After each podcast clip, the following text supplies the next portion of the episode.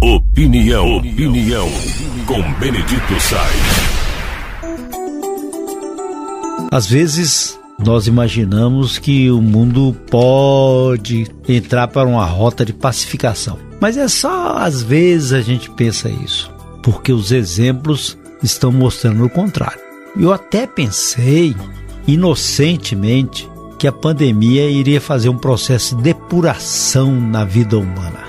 Mas quando eu percebi que os sinais indicavam o contrário, eu fui analisar por que as pessoas estão ficando mais ácidas e mais áridas. Ao invés de depurar as mágoas, as contradições, houve o que? Um aquecimento da visão de embate e de incompreensão e de intolerância. Que normalmente na dor, a pessoa para, né?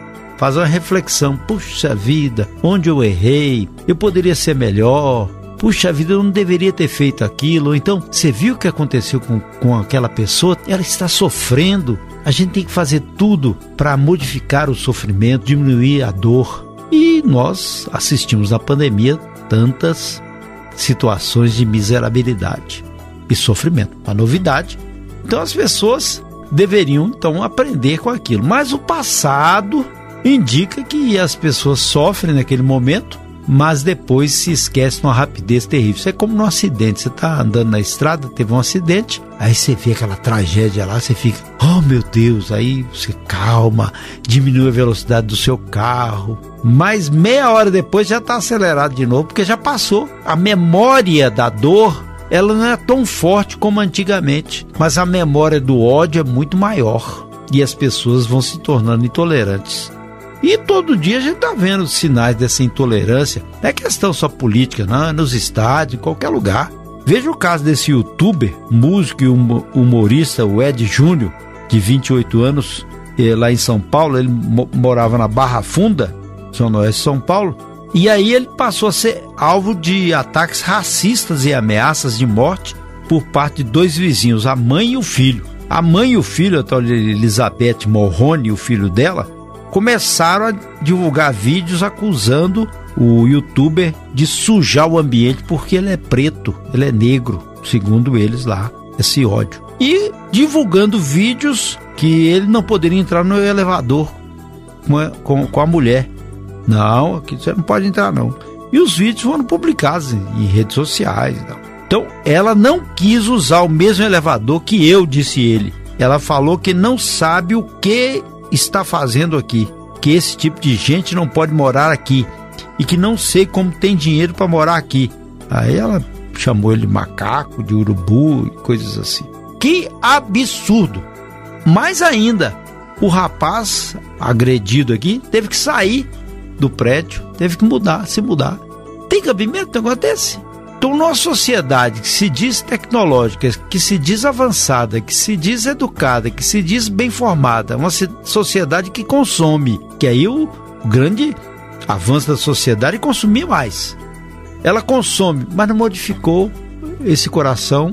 Parece relembrando quando ainda na escravidão os negros usavam máscaras de Flandres para que eles não pudessem beber nem roubar os senhores. Era o o mourão, o chicote, o tronco, o açoite, além da própria situação de trabalho sem remuneração e discriminação, cada um no seu canto. Parece a lembrança do apartheid, ou então nos Estados Unidos, onde os negros não poderiam entrar no mesmo ônibus que os brancos, nem frequentar as mesmas escolas. É, isso já era para ter perdido no tempo, porque já surgiu José do Patrocínio, Libertador, outros que sofreram, Machado de Assis, na libertação, contando esses fatos, Lima Barreto, cuja obra mostra o sofrimento e a dor de uma sociedade distante de nós, mas que também reverberava a discriminação, o racismo. Tudo isso poderia acabar, mas o rancor se impõe, o ódio se impõe, a incompreensão se impõe, e a partir daí as pessoas sofrem. E o sofrimento vai tomando conta de muita gente Primeiro, por falta de família. Segundo, por falta de conceitos e valores altruísticos elevados. também a questão de falta de religiosidade e espiritualidade. E do conceito do bem viver. O iluminismo francês, de Voltaire, Rousseau, Denis Diderot, isso aí não chegou até aqui. Nem a causa justa de Tiradentes querendo liberdade. Nada disso. Há essa opressão por causa da cor, do dinheiro, da política, do futebol.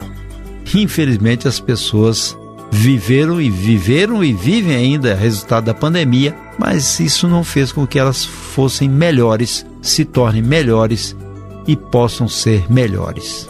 Tá difícil.